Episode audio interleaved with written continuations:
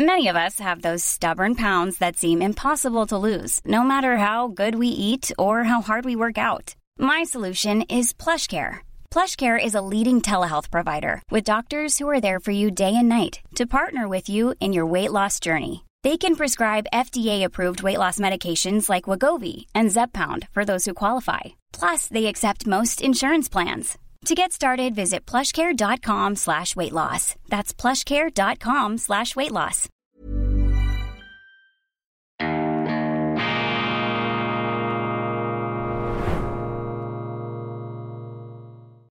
Grüezi miteinander, ganz herzlich willkommen und einen wunderschönen guten Morgen, meine sehr verehrten Damen und Herren, liebe Freunde aus nah und fern. Ich melde mich zurück aus wunderschönen Sommerferien, allerdings durchsetzt natürlich mit vielen Daily-Spezialprogrammen. Christoph Blocher und seine kolossale Bildersammlung dann zum 1. August, selbstverständlich haben wir sie nicht im Stich gelassen. Dann das Interview mit Jeffrey Sachs. Vielen, vielen herzlichen Dank. Also wir waren nicht untätig, aber Sie haben es mir nachgesehen dass jetzt galt Family First und nicht mehr Daily First. Das ist jetzt aber wieder ganz anders. Jetzt stehen Sie im Zentrum und ich äh, habe mich wieder früh morgens aufzurappeln und hier in die richtige frohgemute Stimmung zu bringen. Das ist Weltwoche Daily, die andere Sicht, unabhängig, kritisch, gut gelaunt. Am Montag, dem 21. August 2023, schweizerische Ausgabe. Ich sende aus einer Hotellobby City hier in Budapest in Ungarn mit etwas ungewohntem Hintergrund.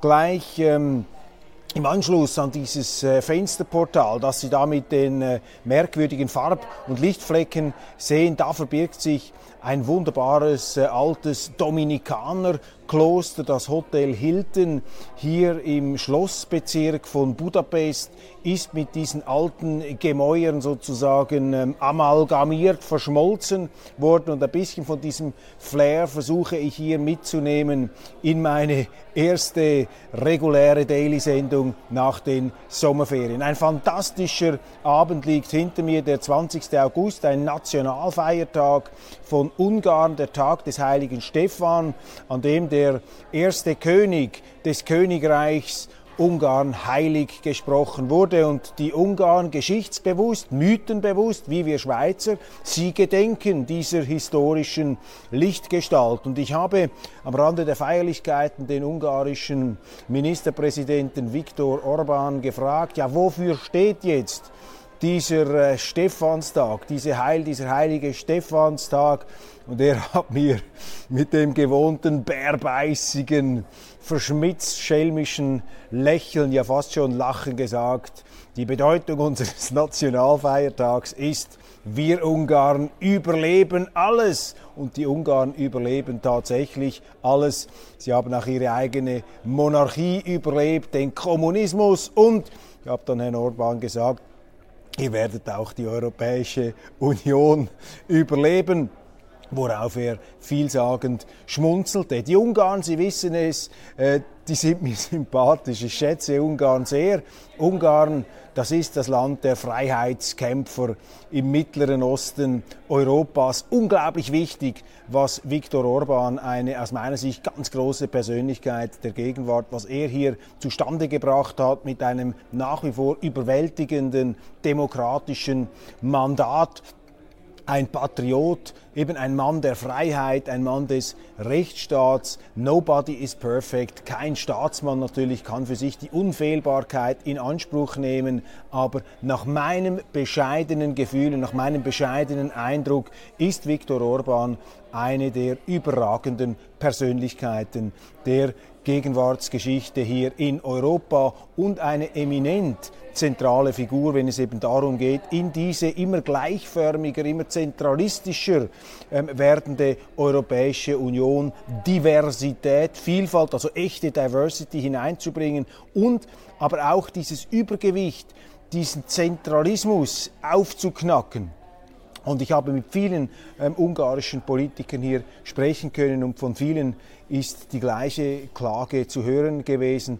Sie spüren, sie haben das, äh, den Eindruck, dass eben die EU ähm, diese Ungarn irgendwie auf Linie prügeln will, dass es der EU, der Zentrale in Brüssel nicht passt, dass hier das mutige Volk und der mutige Ministerpräsident eben nicht einfach nach der Pfeife tanzen in jeder Hinsicht, nach den ideologischen Pfeifen, nach der ganzen Vogue-Pfeife und all diesen Zeitgeist- und Modeströmungen, auch im Ukraine-Krieg, der ja ein fürchterliches Gemetzel nach wie vor ist. Trotzdem pumpen da alle ihre Waffen hinein, diesen Krieg verlängern, natürlich immer mit den besten Absichten auf ihrer Seite ähm, wähnend.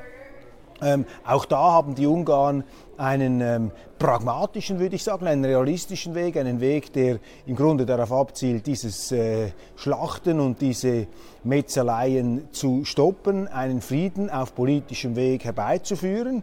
Und da verweigert man sich, man scheint gewillt, in Brüssel den Krieg eben nicht mehr als Fortsetzung der Politik mit anderen Mitteln zu begreifen, sondern als irgendein existenzielles äh, entrücktes Geschehen, das nur äh, mit noch mehr Brand, mit noch mehr Waffen, mit noch mehr Gewalt gelöst werden kann, so als ob sie einen Brand mit noch mehr Feuer auslöschen können. Gut, da gibt es vermutlich Techniken, die doch funktionieren, will mich da nicht auf die Äste hinaus vergaloppieren, aber Sie spüren meinen Punkt hier.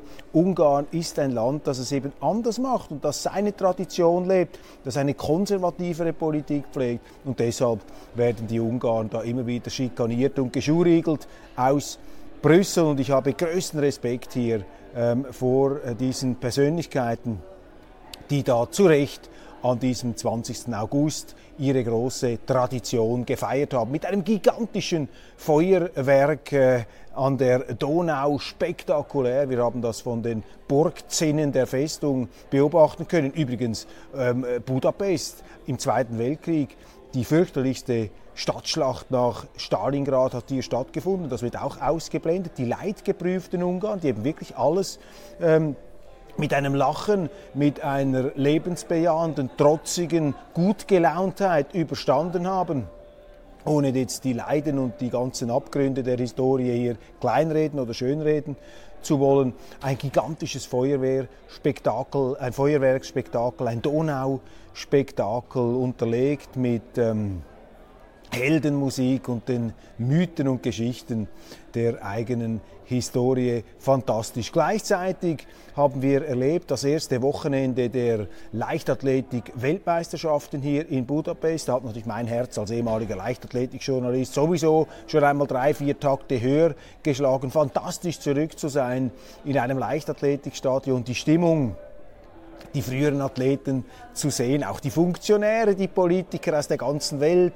Ich habe mich mit Ugandern unterhalten viel Prominenz äh, aus Anlass eben auch des Staatsempfangs des Ministerpräsidenten dabei, zum Nationalfeiertag. Etwa der türkische Präsident Erdogan ist äh, hier gewesen, konnte nur ein paar ganz wenige Worte mit ihm wechseln. Auch eine auf ihre Art absolut beeindruckende Persönlichkeit. Ich maße mir nicht an, die Türkei fond zu durchschauen, aber ein ähm, Erdogan, ein Präsident, äh, der auch wie Orban mehrfach totgesagt wurde, den man zum Diktatoren stempeln möchte, der aber eine aus meiner Sicht erstaunliche Leistung auch zustande gebracht hat, dass er eben diesen ja, zwangssäkularisierten türkischen Staat im Gefolge des Zusammenbruchs des Osmanischen Reiches, dass er den wieder auch als islamische, aber eben gemäßigte islamische Demokratie, sicherlich autoritärer geführt als die Schweiz, natürlich. Selbstverständlich, das ist noch schnell einmal der Fall. Da müssen Sie bei uns nur über die Landesgrenzen gehen, um etwas autoritärer geführte Staatswesen zu besichtigen. Kurzum, also auch ähm, internationale Politprominenz hier anwesend zum Start der Leichtathletik-WM und auch eben zu diesem äh, fantastisch inszenierten und choreografierten Nationalfeiertag der Ungarn. Im Stadion haben wir einen Exploit gesehen bei den 100 Metern, ein Außenseitererfolg. Die großen Favoriten sind da schon vorher ausgestiegen. 9,83 äh, Sekunden die Siegerzeit. Fragen Sie, mich mehr, fragen Sie mich nicht mehr nach dem Namen des Amerikaners, der gewonnen hat. Das können Sie in den Zeitungen nachlesen. Aber ich weiß 1987 ähm, an der äh, Leichtathletik-WM in Rom ist ein gewisser Ben Johnson, der nachher in den Dopingmaschen hängen blieb, auch mit 9,83 damals einen Weltrekord gelaufen. Also sehr, sehr schnelle Zeiten. Wir haben den 10.000 Meter Final ähm, gesehen. Ähm, ein Mann aus Uganda hat dort gewonnen, die Kenianer geschlagen. Eine großartige Stimmung hier bei Leichtathletik, äh, Festivitäten und nostalgische Gefühle sind da aufgekommen. Also wir sind da richtiggehend inspiriert worden, positiv jetzt wieder loszulegen mit den ungarischen Freiheitskämpfern und den Athleten und Athletinnen aus der ganzen Welt. Und hinter uns liegen wunderbare äh, Ferientage am See und am Meer und in den Bergen sehr abwechslungsreich. Nun, was läuft in den ähm, Nachrichten, was ist da wichtig? Aufgefallen ist mir in der Sonntagszeitung Rico Bandle mit einer äh, beachtlichen Recherche. Wieder einmal ein Reporter, der sich auf den Weg gemacht hat, nicht einfach das zu glauben und abzuschreiben, was überall erzählt oder eben nicht erzählt wird. Er hat selber hingeschaut und er hat herausgefunden, die Identität des Unglückszuges im Gotthard-Basistunnel. Ein Zug deutscher Herkunft, ähm, hat hier dieses Debakel verursacht. Auf Monate hinaus wird der Gotthard-Basistunnel jetzt gesperrt sein. Das geht natürlich auch in die Millionen, diese Kosten, stelle ich mir vor. Zahlen ohne Gewähr. Das ist sehr, sehr teuer, sehr, sehr aufwendig. Und die SBB, die Schweizerischen Bundesbahnen, wollten das geheim halten haben das nicht bekannt gegeben, aus welchem Land, ähm, also aus welcher, welchen Absender hier äh, die Verantwortlichen tragen. Und das ist nicht irrelevant, denn es geht natürlich um ganz äh, wesentliche Haftungs- und auch Zahlungsverantwortungen, ähm, die dann wahrgenommen werden müssen. Und bei den Schweizer Behörden, bei den Staatsbetrieben haben wir schnell einmal den berechtigten Verdacht, dass man eben nicht genügend unternimmt, um die schweizerischen Interessen da zum ähm, Durchbruch zu verhelfen. Nun, für die Deutsche Bahn ist das natürlich eine weitere Schlappe. Sie haben das mitbekommen, die deutschen Züge leiden an Unpünktlichkeit. Das Rollmaterial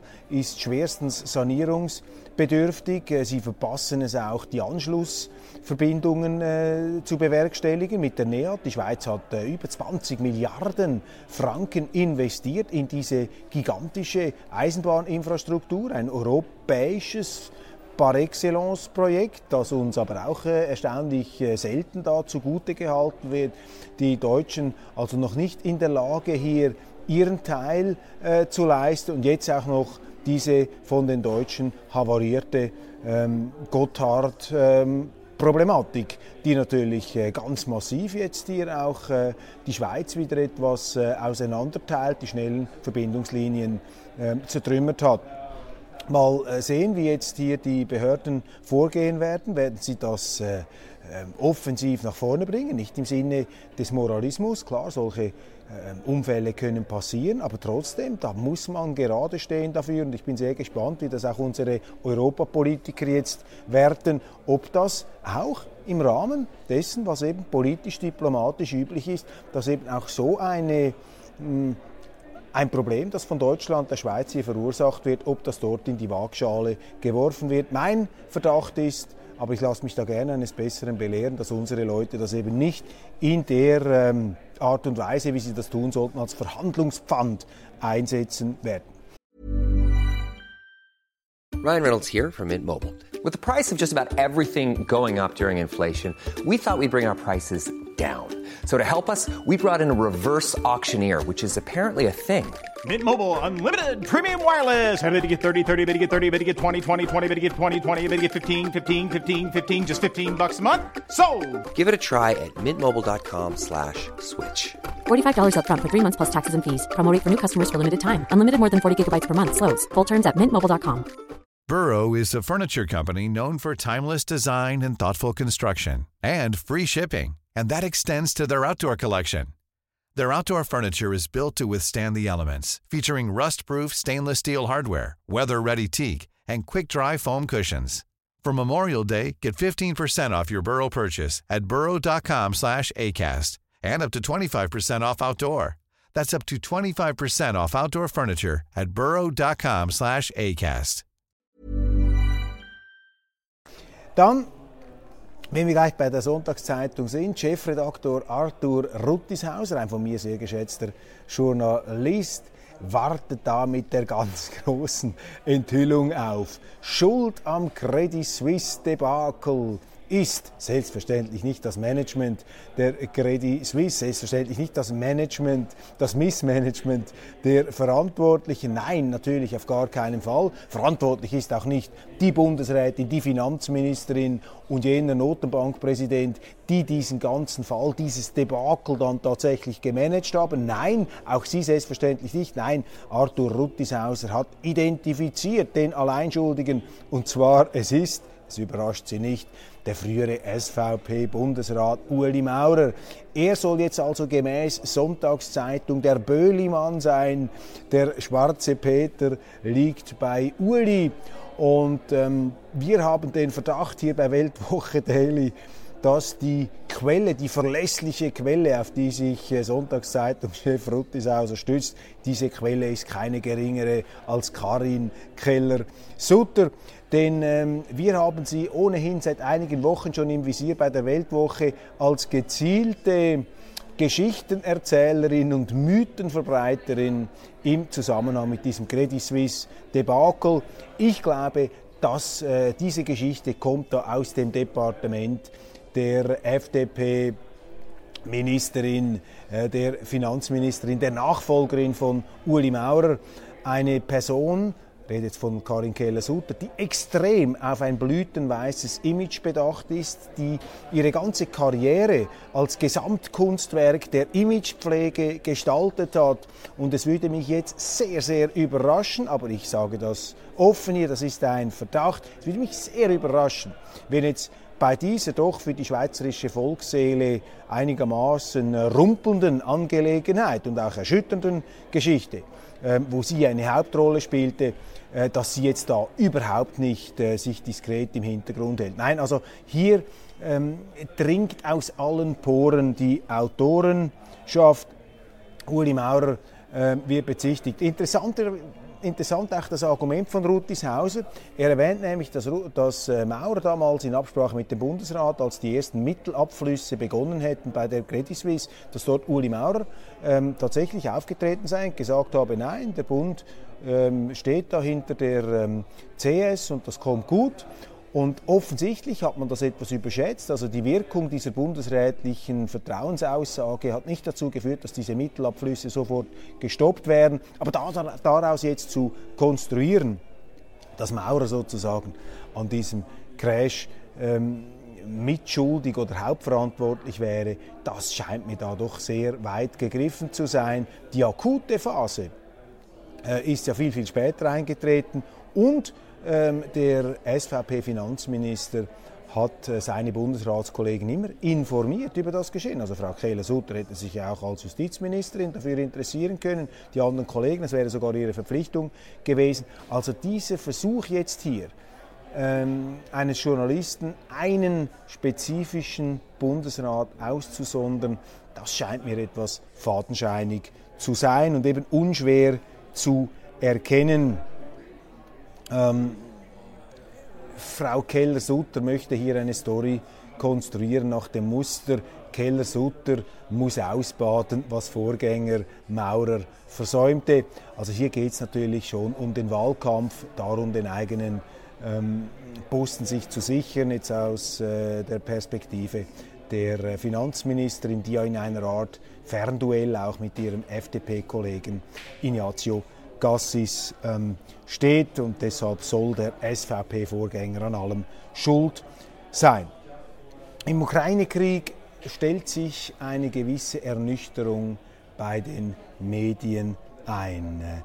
Ich ähm, entnehme das an verschiedenen Aussagen und ähm, auch anekdotischer Evidenz, dass doch diese Offensive der Zelensky-Truppen harzt, wir haben das Interview jetzt gehabt mit Jeffrey Sachs, dem äh, amerikanischen renommierten Ökonomen, der die äh, fürchterlichen Opferzahlen, vor allem auch der ukrainischen Seite, hier in Erinnerung gerufen hat. Und die NZZ am Sonntag, das finde ich jetzt positiv, hier etwas anders als das falkenartige Hauptblatt. Die NZZ am Sonntag hat in einem Interview mit Thomas Greminger, dem Schweizer Diplomaten und ehemaligen OSZE-Chef, jetzt äh, im Genfer Zentrum für Sicherheitspolitik ähm, tätig, ein erstaunlich, ein wohltuend sachliches Interview hier publiziert. Und Greminger plädiert dafür, ich will jetzt ihm keine falschen Zitate hier unterschieben, er ähm, plädiert dafür, dass man einen Plan B haben müsse in dieser ganzen äh, verkachelten Geschichte und ähm, das heiße Friedensverhandlungen möglichst ohne Demütigung einer Partei und entsprechenden späteren Revanchismus. Russland sei nun mal eine Nuklearmacht, man könne das Land und seine Bedürfnisse unmöglich ignorieren. Ich bedauere ähm, jetzt äh, meine Aussage, ich bedauere, dass äh, die Schweiz hier als äh, möglicher Vermittler leider nicht mehr in Frage kommt, wie das ähm, ja von russischer Seite verschiedentlich schon betont ähm, wurde. Nach wie vor das Geschehen äh, hochexplosiv. Ich habe hier in Ungarn mit einigen Leuten gesprochen, die sehen es weniger optimistisch. Ich glaube, dass sich ähm, dieser Krieg, den ich ja für absurd halte, für vermeidbar halte und der für mich nicht einfach nur in der angeblich abgrundtiefen, teuflischen Bösartigkeit äh, des Kreml-Chefs äh, wurzelt. Dieser Krieg hat viele Väter und viele Verursacher und komplexere ähm, Gründe, mit denen man sich eben ernsthaft auseinandersetzen muss.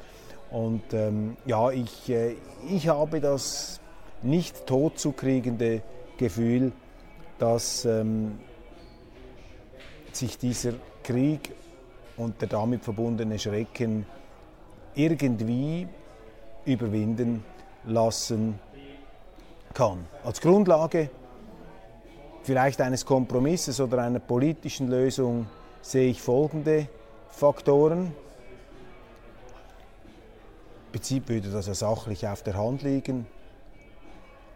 Die Ukrainer müssen schlucken, wohl oder übel, dass die Russen die Krim behalten und die hauptsächlich russisch besiedelten Gebiete. Vielleicht könnten die sogar im Rahmen eines Autonomiestatuts wieder in eine Proforma-Föderation mit der Ukraine hineingelangen, vielleicht auch nicht. Im schlimmsten Fall müssten die Ukrainer darauf verzichten. Und die Ukraine würde auch ähm, abwehren, ablehnen einen NATO-Beitritt des eigenen Landes. Machen sie das nicht, macht Zelensky das nicht, dann sehe ich die Gefahr, die sehr reale Gefahr, dass ähm, die Russen die Ukraine in einen dysfunktionalen Rumpfstaat verwandeln, der sowohl für eine Regierung in Kiew wie auch für die Amerikaner, wie auch für den NATO-Chef, die Amerikaner, äh, nicht mehr als ähm, Partner oder Mitgliedsland in Frage käme. Ich finde hier übrigens noch interessant, eine Nuance vielleicht ganz zum Schluss einzufügen. Ich bin kein Gegner der transatlantischen Allianz, meine Damen und Herren. Ich glaube, es gibt äh, eine natürliche Verwandtschaft zwischen uns Mittel- und Westeuropäern und den Amerikanern. Und diese Allianz, eben diese transatlantische Allianz, die ist etwas Wertvolles und ist etwas Wichtiges. Aber etwas ganz anderes, und das muss man streng davon unterscheiden, ist das, was die NATO heute darstellt. Und die NATO, die ursprünglich als Verteidigungsbündnis im Kalten Krieg gegründet worden ist, hier die Errungenschaften zu sichern, diese NATO ist zu einer Fernlenkwaffe amerikanischer außenpolitischer Interessen pervertiert worden. Man muss das in dieser Drastik ausdrücken. Und ich würde die transatlantische Allianz und die NATO auseinanderhalten. Ich würde das nicht argumentativ in den gleichen Topf werfen. Also keine Offensive, keine Absage an die Amerikaner. Transatlantische Allianz verwandtschaftliche, geistesverwandtschaftliche Beziehungen ja, aber die NATO in dieser Form und mit diesem Auftrag und dieser letztlich äh, Realpräsenz als Allzweckwaffe amerikanischer Interessen, das ist äh, aus meiner Sicht ein großer Irrweg, den da die europäischen Staaten, äh, die EU-Staaten, muss ich präziserweise sagen, ähm, ja, sehr kritisch einmal unter die Lupe nehmen sollten. Für die Schweizer kann es nur heißen, kein ähm, NATO-Beitritt äh, auf absehbare ähm, Zeit. Ja, meine Damen und Herren, das äh, war's für heute. Das ist die erste Sendung nach äh, die reguläre Sendung nach den Sommerferien gewesen. Ab sofort geht es wieder weiter, zweimal am Tag, 6.30 Uhr. Ich freue mich, sind Sie dabei. Bis bald und spätestens bis morgen.